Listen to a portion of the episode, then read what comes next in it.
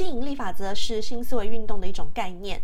最早在二十世纪初，就有人提出吸引力法则，认为人可以通过正面或负面的想法，从而得到正面或负面的结果，还可以透过我们的意念和专注去吸引、体现、创造出我们所想要的人事物。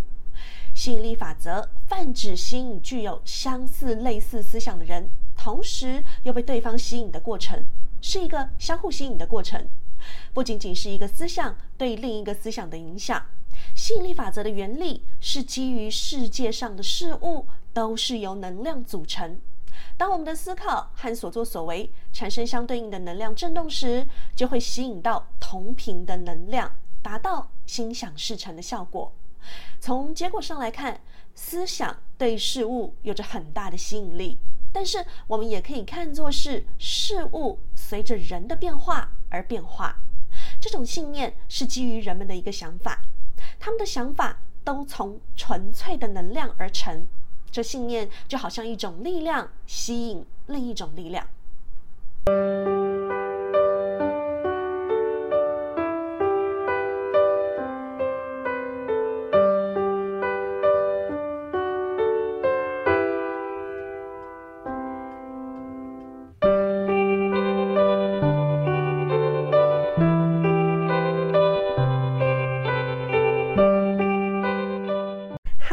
I'm 菲亚菲，欢迎来到非比寻常。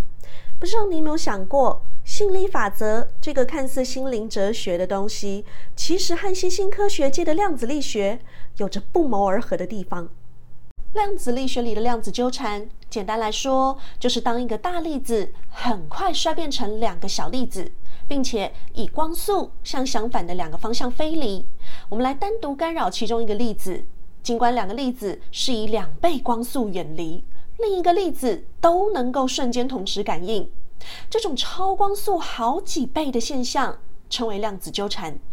难道光会提前知道它要被观测吗？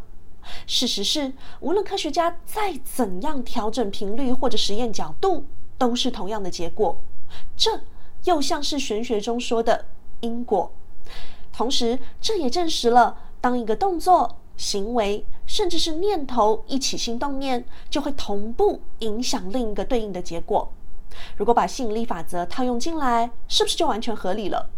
很多心灵鸡汤的作家常常写一句话：向宇宙许下一个愿望，绕了一圈，宇宙定会给予你相对的回应。人与人差异的本质就在于认知，而认知就是人类大脑中多重意识的集合体。而意识就是组成一个个认知的无数个原始粒子。你怎么想，决定你怎么做；你怎么做，决定结果。那么，吸引力法则能不能通过练习来达到心想事成的目的呢？下面就来跟您分享流传的吸引力法则运作方式。首先呢，想要心想事成，必须遵照吸引力法则的三大步骤：一、正面正向的要求。二，打从心底相信会成真。三，准备接收成果。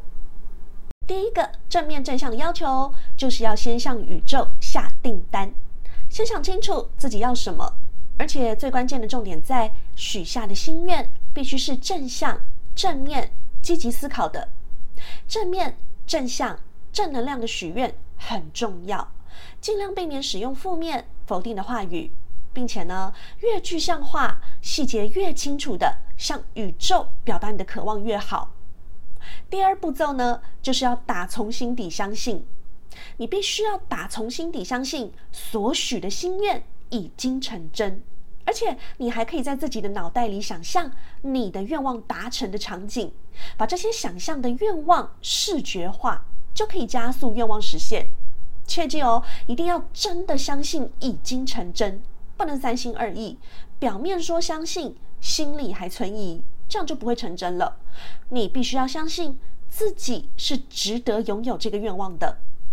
再来最后一步，第三点，准备好接收成果，把自己的心态调整到最适合接收这个愿望的状态。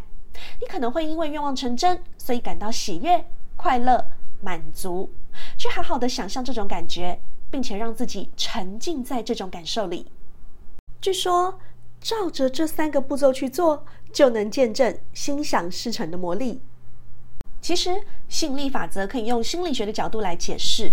在心理学中，有一个叫做“自我实现预言”的理论，它指的是别人对我们的评价会影响我们每个人内心对自己的看法，而这往往又会决定我们显现于外在的行为和态度，最终会致力于让外在和内心达到和谐一致。举例来说，当教练每天鼓励田径选手很有潜力、天资聪颖，就可能会使得原本资质普通的选手认为自己对田径很在行，于是更加勤奋努力练习。久而久之，成绩就有了大幅度的提升，而他也变成外人眼中天赋异禀的样子。当然啦，许下的愿望也要是合理的，而不是自己妄想的。比如说，我想要嫁给巨石强森，这个就叫做妄想。另外呢，就是记得要用正面、正向的模式来许愿，不要用任何的否定词句来许愿，而且只能帮自己许愿，不能帮别人许愿。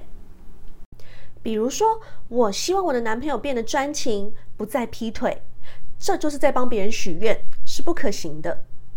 接着就是，当我们在想象已经成真的画面时，要把注意力放在过程。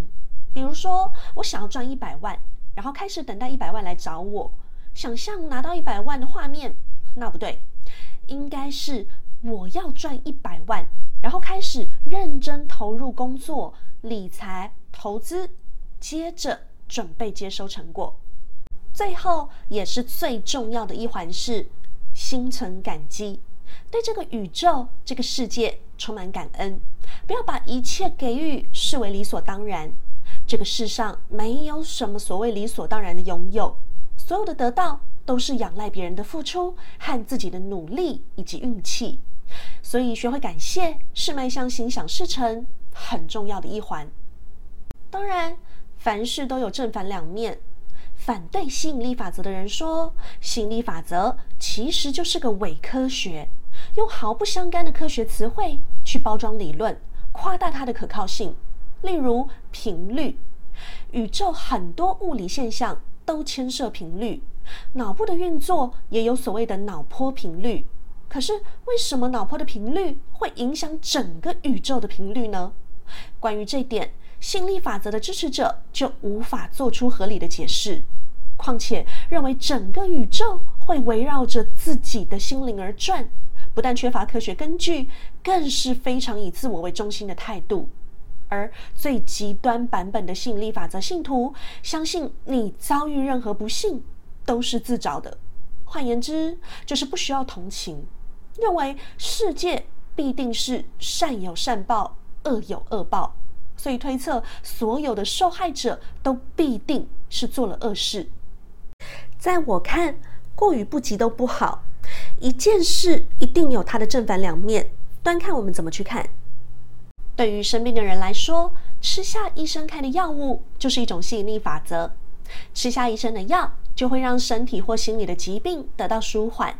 因为相信医生的专业，更相信吃下药物后，药物在身体产生的机转会让症状缓解。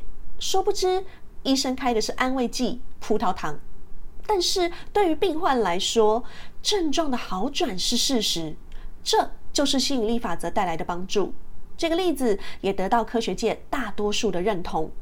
但如果是重病，倚靠着吸引力法则认为会痊愈，但后来还是没有救活，比较极端的支持者可能就会觉得是因为他相信的不够坚定，这我就觉得太过了。所以我觉得，保持正面正向来看待人事物，但也要适时的让负面情绪有抒发的管道，用正面正向来许愿，但用尽人事听天命的随遇而安来接受。中庸之道，让勇气有了力量，但不至于鲁莽。我想吸引力法则也是。如果你喜欢我的频道，也请帮忙免费按赞、订阅以及分享，并且开启小铃铛，谢谢。那今天我们就先聊到这下期节目见喽感谢您的收看平安再会。